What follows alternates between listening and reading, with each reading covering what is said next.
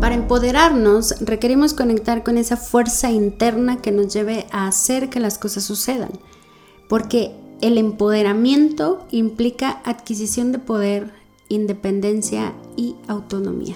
¿Estás listo para escuchar el episodio completo?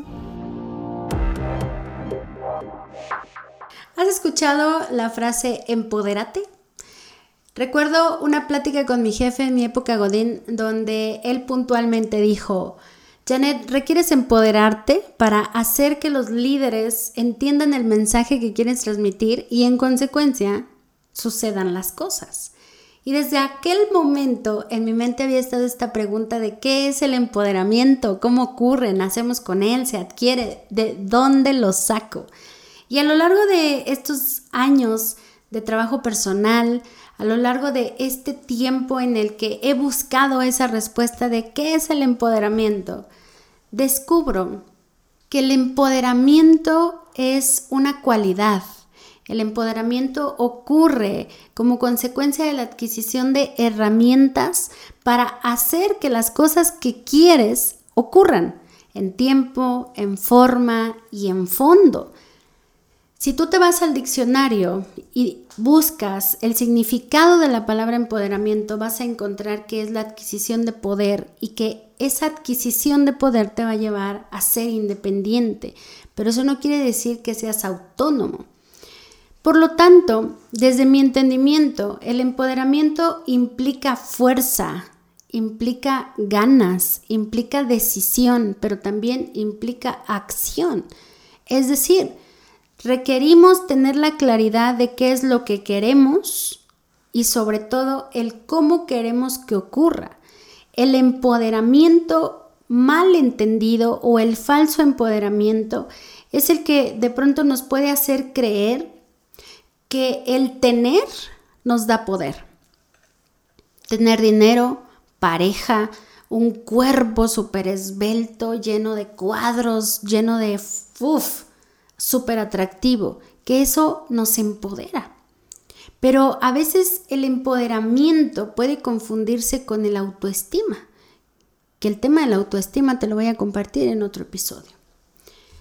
Y el falso empoderamiento nos puede conectar con la frustración de no cumplir con expectativas familiares, sociales y hasta laborales.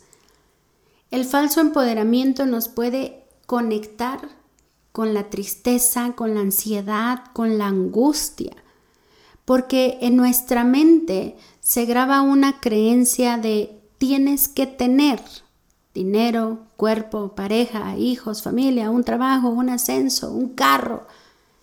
Pero cuando entendemos que el empoderamiento va más allá del solo tener, entendemos que el empoderamiento o la esencia del mismo es el que nos hace hacer las cosas, el que nos hace cambiar y al mismo tiempo nos hace trascender esas versiones que hemos construido a lo largo de la vida. El empoderamiento esencial es el que nos lleva a estar en constante transformación, es el que nos lleva también a adquirir herramientas mentales, emocionales, económicas. ¿Para qué?